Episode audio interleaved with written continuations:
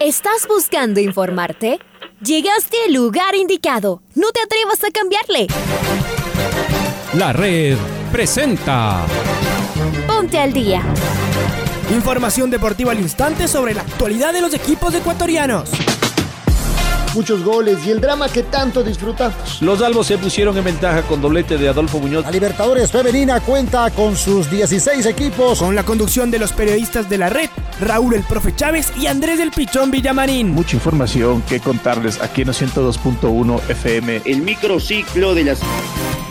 Amigos, amigas, hola, hola, ¿qué tal? ¿Cómo les va? ¿Cómo están? Tengan ustedes eh, buenos días, qué gusto, qué verdadero placer el podernos volver a encontrar aquí en el micrófono de los 102.1 hoy día 29 de marzo del año 2022, día martes, día grande para el fútbol ecuatoriano, ¿no? Hoy en la ciudad de Guayaquil el combinado tricolor esperará poder festejar algo que no se lo hizo el pasado día jueves después de perder, pero clasificar a la Copa del Mundo de Qatar 2022. Hoy en el Monumental juega Ecuador y la Argentina le saluda Andrés Villamarín Espinel en compañía del señor Leonardo Durán en los controles. Arrancamos, iniciamos, comenzamos esta programación deportiva. No pierdo tiempo y me voy con los titulares. Hoy terminan las eliminatorias sudamericanas rumbo a Qatar 2022. Ecuador habría definido ya su once titular para recibir a la Argentina. Félix Torres es la única ausencia en el equipo de Gustavo Alfaro. El campeón de América aterrizó la noche de ayer en Guayaquil. Lionel Messi será el capitán del albiceleste que presentará varias modificaciones en su once. Perú quiere festejar su pase al repechaje en el Estadio Nacional de Lima. Colombia llegó a Venezuela con la esperanza de llegar al menos a la repesca.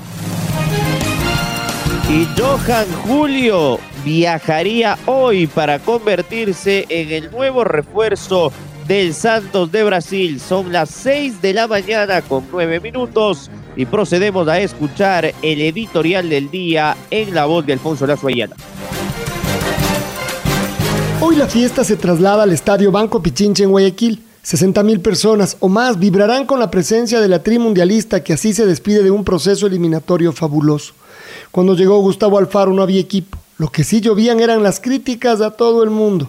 El técnico argentino llegó con un discurso conciliador, pero no había crédito, eso sí. Para sostener algo de estabilidad necesitaba empezar a sumar rápidamente. Hubo quienes sostenían que debía jugar la sub-20, medalla de bronce del Mundial de la categoría. Con el tiempo vimos que a los chicos hay que ir llevándolos poco a poco. Otra cosa ya es jugar con profesionales de primera división. Pero muchas caras jóvenes llegaron desde el principio. De los actuales titulares o de primera línea en octubre del 2020 estuvieron Pervis Estupiñán, Diego Palacios, Javier Arriaga, Félix Torres, Ángelo Preciado, Carlos Grueso, Moisés Caicedo, Sebastián Méndez, José Sinfuentes, Alan Franco, Gonzalo Plata y Michael Estrada. Los experimentados que se han sostenido desde entonces son, en cambio, Alexander Domínguez, Robert Arboleda, Romario Ibarra, Ángel Mena y Ener Valencia. En el camino se sumaron nombres importantes como Piero Incapié, Hernán Galíndez, Byron Castillo, Fernando León, Michael Carcelén, Jordi Caicedo y Joao Rojas. Gustavo Alfaro ha ido construyendo su equipo jugándose por los más jóvenes que no lo han defraudado. Algunos son de los mejores jugadores de la eliminatoria sudamericana incluso. La mayoría juegan en Europa o Norteamérica. Será clave su continuidad a lo largo de los siguientes siete meses. Nos parece que no hay demasiado espacio para entrar en la lista final. Aquí hemos nombrado 24 jugadores. ¿Y alguna sorpresa? Siempre es posible, pero poco probable. Podría volver alguno que haya sido parte del proceso, pero el equipo parece estar. Así tal vez será mejor para poder trabajar específicamente y además jugar los amistosos que se disputarán a lo largo del año. Hoy hay fiesta de eliminatoria mundialista y un equipo de periodistas de la red estará directamente desde el Estadio Banco Pichincha. Viviremos la fiesta desde adentro y nos alegraremos porque la selección finalmente jugará como se merece, con casa llena. Y hoy terminan las eliminatorias sudamericanas rumbo a Qatar 2022. Por su parte, Europa conocerá dos de clasificados más y sabremos los cinco seleccionados africanos que estarán en el Mundial. Domingo Valencia Lazo nos trae detalles. ¿Cómo te va, Domingo? Bienvenido. Hola compañeros, ¿cómo les va? Hoy a las 18 horas con 30 se jugará la última fecha de las eliminatorias sudamericanas rumbo a Qatar 2022. Todos los encuentros serán en simultáneo. Bolivia-Brasil jugará en La Paz, Chile-Uruguay en Santiago, Venezuela-Colombia en Puerto Ordaz, Perú-Paraguay en Lima y Ecuador-Argentina en Guayaquil. El único cupo por definirse es el del repechaje, donde Perú, Colombia y Chile son los opcionados. Mientras tanto que en Europa a las 13 horas con 45, Portugal enfrentará a Macedonia del Norte en Portugal por un lugar en Qatar 2022, mientras que Polonia será local ante Suecia. El tercer lugar que falta para definirse en Europa recién se disputará en junio de este año. Mientras tanto que en las eliminatorias asiáticas, Emiratos Árabes Unidos, Irak y el Líbano pelean por el cupo al repechaje del Grupo A. Australia es el que enfrentará a uno de estas tres selecciones para clasificarse al repechaje intercontinental. Mientras tanto, en África, al mediodía, se definirán los cinco equipos que disputarán el Mundial de Qatar 2022. Egipto visita Senegal con una ventaja de 1 a 0. Ghana, en cambio, será visitante ante Nigeria con la serie empatada 0 por 0. A las 14.30 se jugarán los tres otros partidos. Argelia recibe a Camerún con una ventaja de 1 a 0. Túnez será local ante Mali también con una ventaja de 1 a 0, mientras que Marruecos recibirá a la República Democrática del Congo con la serie igualada 1 a 1. Las eliminatorias de CONCACAF se definirán este miércoles. Informó para el Noticiero al Día Domingo Valencia. Compañeros, vuelvo con ustedes de Estudios Centrales. Muy bien, Domingo, fuerte abrazo para ti. Es momento de ir con Pablo King, que ya está del otro lado. Ecuador cerró sus entrenamientos en el Estadio Capo. El dejó todo listo para el partido de esta noche en el Banco Pichincha. Pablito, ¿cómo te va? Bienvenido. Hola, ¿qué tal? ¿Cómo les va? Muy buenos días, amigos y amigas de la red. Aquí está la información para el Noticiero al Día. La selección ecuatoriana de fútbol realizó la última práctica en el Estadio Capoel y quedó listo el plantel para enfrentar a la selección de Argentina en la última jornada de las eliminatorias a rumbo a Qatar 2022. Gustavo Alfaro ya podrá contar con jugadores como Alan Franco, Moisés Caicedo y Gonzalo Plata, que cumplieron la suspensión. Enner Valencia tiene solo una tarjeta amarilla y también podría actuar en la nómina titular del equipo de Gustavo Alfaro frente a los argentinos. 2 millones 500 mil dólares. La taquilla de este compromiso, la mejor taquilla en la historia del fútbol ecuatoriano. Partido que se va a jugar en el estadio Banco Pichincha a partir de las 18 horas con 30 minutos. La gente está motivada en el puerto principal para alentar al equipo tricolor. Está suspendido Félix Torres. Su reemplazante podría ser Robert Arboleda. Única variante que estaría realizando en el bloque defensivo el técnico Gustavo Alfaro para enfrentar al combinado argentino. La tricolor tiene 25 puntos en la tabla de colocaciones, ya clasificado al Mundial de Qatar 2022. Este viernes será el sorteo de la fase de grupos del próximo Campeonato del Mundo. Hasta aquí la información deportiva, amigos y amigas de la red.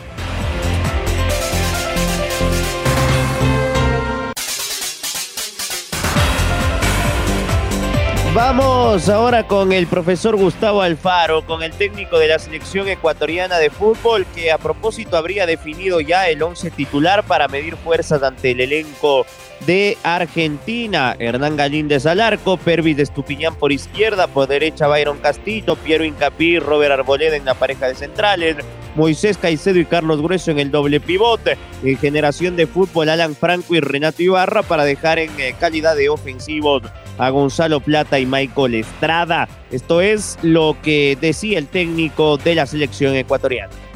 Estar en Ecuador es haber recorrido el camino, es haber recorrido el camino hablando con entrenadores, es haber recorrido el camino viendo partidos de la liga local, es haber recorrido el camino eh, mirando a los jugadores, eh, viviendo las experiencias con intensidad de, todo lo que, lo que intentábamos construir, de todo lo que intentábamos trabajar, de, las reformas que, por suerte eh, tenemos un presidente de la federación como, como Francisco Egas que, que a cada cambio que nosotros le proponemos de, infraestructura, de- de modos, de manera, de tecnología, de, de programas, de todo lo que hagan a, a la mejora de- de- de- del rendimiento de, lo que es la selección nacional, nos dice que sí, y toda esa transformación que hasta en un año y medio sufrió la casa de la selección en un montón de aspectos, eh, es fascinante y, uno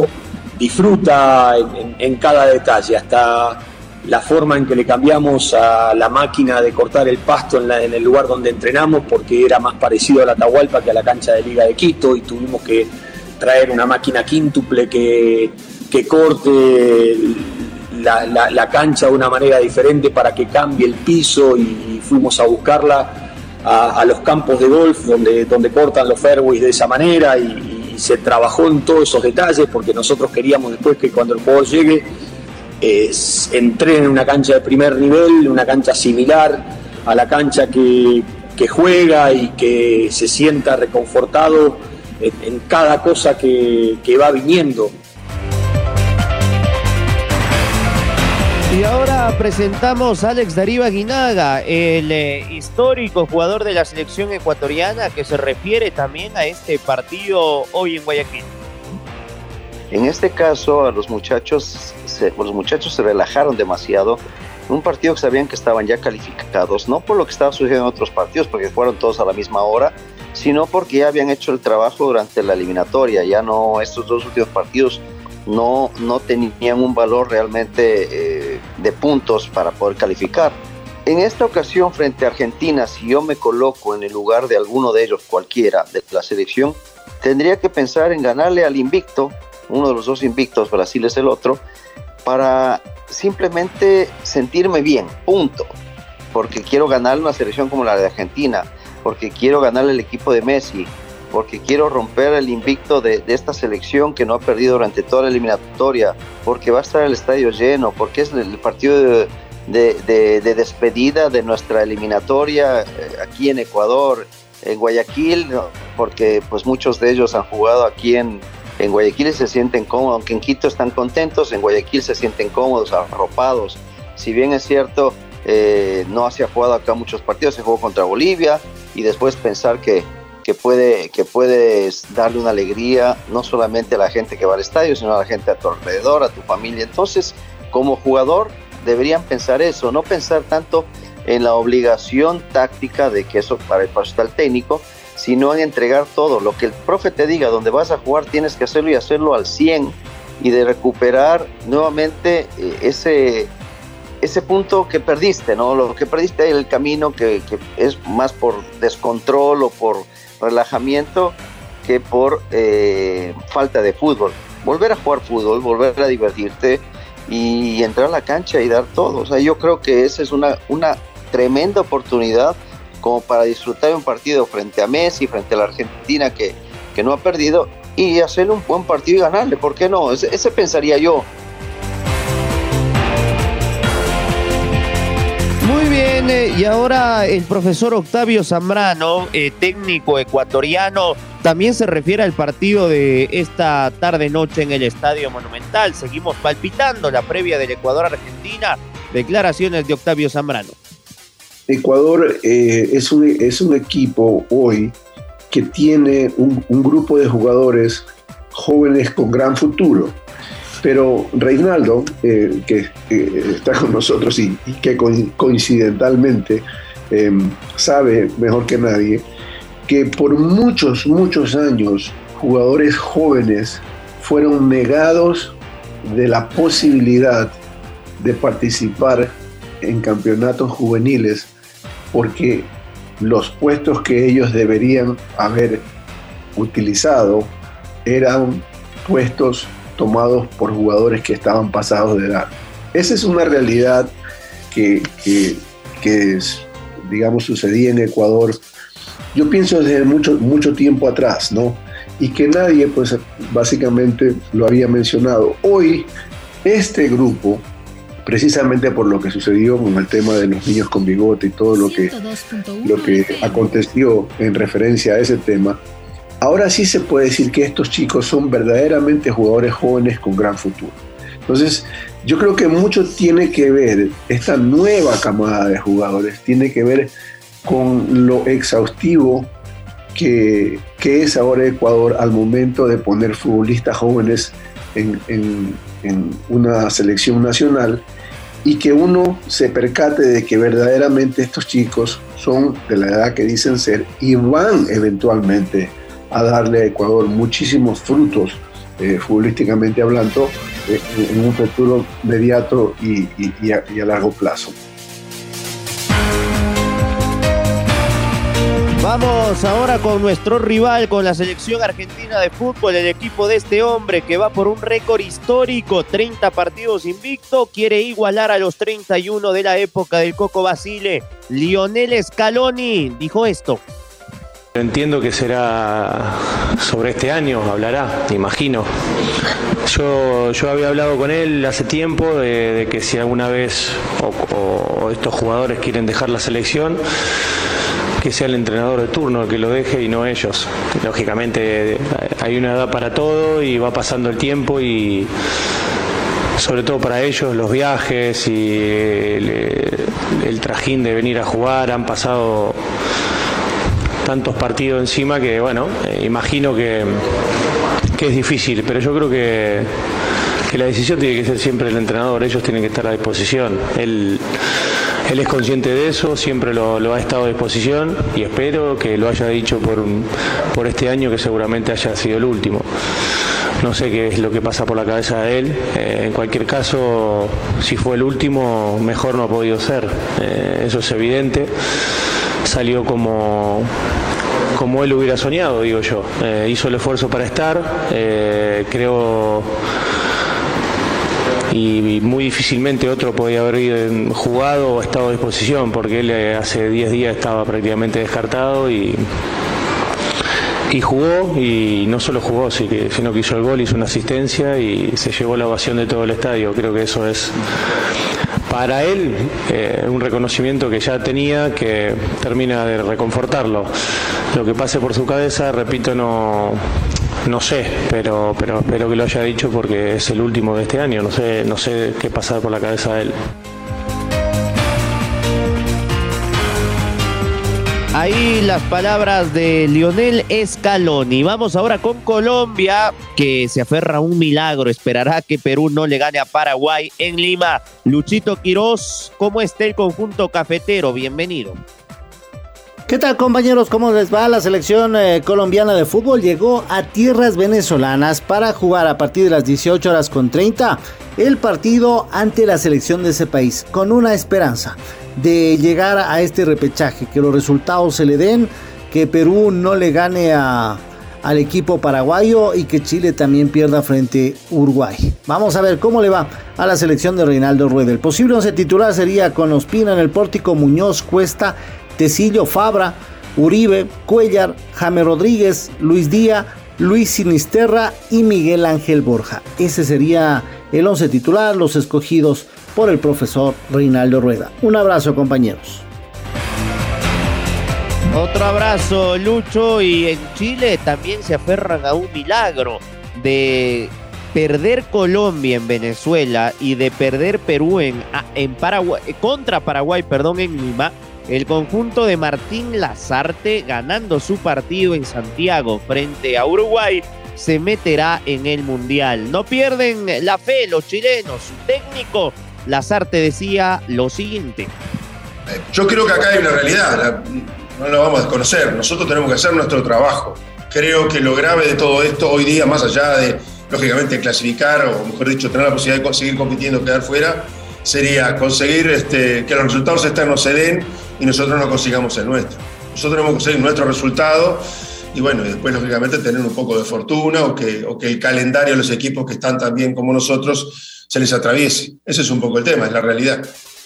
A veces perder frente a algunos rivales y en condición de, de visita, no digo que sea lógico, pero bueno, las diferencias quizás hoy son las que son. A veces perder por un resultado abultado deja lógicamente una secuela este, superior. También es cierto nosotros tenemos una serie de jugadores que tienen, tienen muchas batallas encima. Esto no significa que, no, que las situaciones que les toca vivir no, les, no, las, no, los lastime o no los movilice, pero tienen una capacidad de, adaptación o de readaptación superior al resto y bueno, han ido contagiando a otros. ¿no? Este, en, el propio vestuario, en el propio vestuario en Maracaná, con el dolor de la derrota, pero intentando empezar a plasmar lo que venía, ¿no? lo que viene, que bueno, era la posibilidad de ganar un partido y tener quizás bueno, la fortuna o, que el calendario, como dije hace un rato, se dé como se tiene que dar y que nos beneficie. Entonces, bueno, eso a veces este, yo creo que de alguna manera generó un puntito de luz. Los entrenamientos de ayer y de hoy fueron, perdón, el de ayer y el de ayer fueron buenos, las sensaciones fueron buenas y esperamos llegar al partido lo mejor posible. Respecto al tema del rival, el rival clasificó el partido anterior, este, hubo ahí alguna situación puntual, incluso al final ahí del, tema del VAR, de un gol de no un gol, pero bueno, clasificó, ganó los, últimos tres partidos.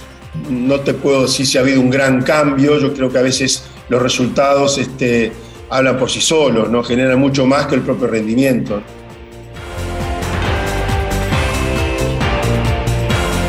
Y cerremos con Cristiano Ronaldo, ¿ah? porque hoy Portugal juega frente a Macedonia del Norte y el equipo luso de ganar se mete en el Mundial y aparte se mete para ser cabeza de serie. Esto es lo que dijo el comandante, esto dijo CR7. Quem vai decidir o meu futuro sou eu, mais ninguém. Se me apetecer jogar mais, eu jogo. Se me apetecer não jogar mais, não jogo. Quem manda sou eu, ponto final. Foi para a cama a pensar assim: eu gostava que o hino começasse e depois eles apagassem a música e nós todos num estádio, jogadores e adeptos, cantássemos sem, sem música, para vermos a, a garra, a energia, o positivismo, o apelo que amanhã possamos fazer isso, porque tenho a certeza que se os portugueses, como estiveram connosco na quinta-feira, estiverem amanhã, tenho a certeza que vamos ganhar o jogo. Então sabemos que é uma equipa que é muito bem organizada, tem os seus pontos fortes, por isso vai, vai jogar uma final contra Portugal. Respeitamos, mas eu acho que se Portugal estiver no seu melhor nível, é, bate a qualquer equipa do mundo. E a Macedónia é que nos toca amanhã. Temos que ganhar porque queremos muito estar no Mundial e é um jogo das nossas vidas também, não só para a Macedónia. Para nós também é, e por isso apelo mais uma vez, é a terceira vez, que os adeptos estejam connosco, vamos estar ao nosso máximo, vamos estar com as energias positivas e espero que o Estado possa corresponder da melhor maneira, com uma, com uma vibra muito forte, uh, nos 90 minutos. Ahora ya estás al día junto a nosotros. La red presentó Ponte al día. Informativo completo sobre la actualidad del fútbol que más nos gusta, en donde estés y a la hora que tú quieras. Quédate conectado con nosotros en las redes de la red. Síguenos como arroba la red Ecuador y no te pierdas los detalles del deporte minuto a minuto. Escúchanos en vivo en TuneIn y en los 102.1 FM en Quito. ¡Te esperamos!